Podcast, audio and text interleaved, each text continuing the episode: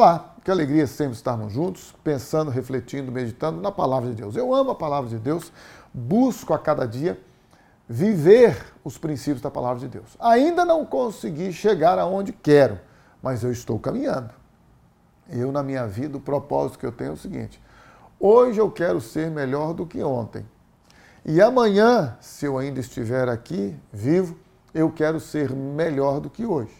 Porque a Bíblia nos ensina que eu devo crescer na graça e no conhecimento do Senhor Jesus.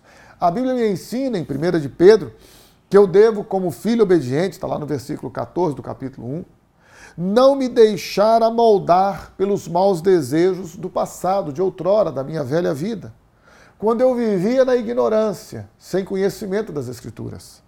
E diz que assim como é santo aquele que me chamou, aquele que me resgatou do império das trevas, que me arrancou do império das trevas, assim como ele é santo, devo eu também ser santo em toda a minha maneira de viver. Ora, o princípio da santidade, vamos entender, não é ser canonizado, reconhecido por uma instituição religiosa. Não é este o princípio bíblico da santidade.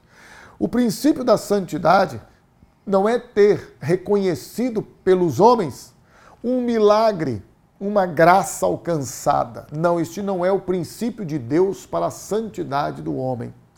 A santidade sua e minha, que Deus se propõe na palavra dele, na palavra de Deus.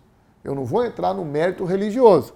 Eu não vou entrar na questão da religiosidade, das religiões, dos credos, eu não vou entrar nisso. A Bíblia diz assim: sede santos em toda a vossa maneira de viver. Não é isso que a Bíblia diz? Sede santos como é santo aquele que vos chamou. Então, no Evangelho de João, o santo apóstolo João, porque ele é santo, porque o santo vive nele. E você e eu também devemos ser santos, porque o santo Jesus habita em nós.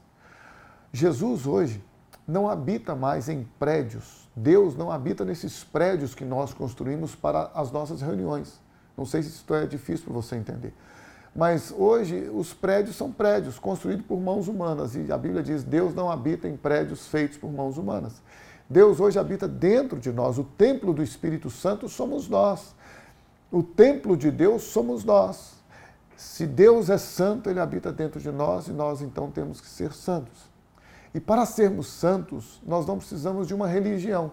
Não precisamos da aprovação e reconhecimento de nenhuma instituição, seja em que âmbito for. Não, você e eu precisamos da santidade de Deus. E a santidade de Deus, segundo Jesus, olha que interessante, está em João capítulo 17, versículo 17, que diz assim: Esta é uma oração de Jesus, é a oração que ele faz para os seus discípulos naquele momento, e que ele está fazendo também por aqueles que haveriam de crer nele. Então veja bem, são duas, dois grupos aqui. Ele ora pelos discípulos com os quais ele estava, convivia e se relacionava, mas ele ora também por aqueles que haveriam de crer na sua palavra, por aqueles que haveriam de crer nele.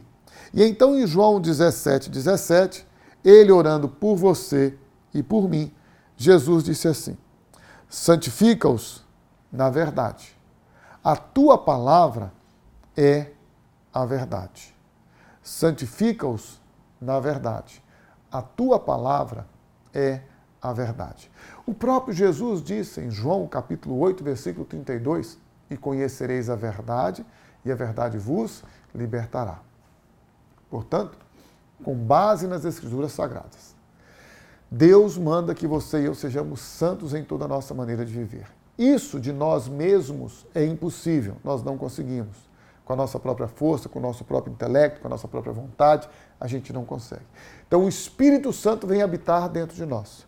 Quando ele habita dentro de nós, ele começa a nos santificar, nos tornar santos, separados para Deus. Porque ser santo é ser separado para Deus. Então, a verdade de Deus, disse Jesus, e conhecereis a verdade, a verdade vos libertará. E depois ele disse: a verdade de Deus é a verdade que santifica o homem. Se você quer ser santo, você e eu precisamos obedecer a palavra de Deus. Obediência não é imposição da parte de Deus. Obediência é decisão voluntária, consciente, racional, de que agora eu decidi seguir a Jesus e obedecer a Sua palavra. Para isso eu preciso negar a mim mesmo, tomar sobre mim a minha cruz, as minhas provações, tribulações, tentações, de tudo que vier, e seguir a Jesus. Porque neste mundo tereis aflições, disse Jesus. Mas tem de bom ânimo, eu venci o mundo e eu vos dou a minha paz.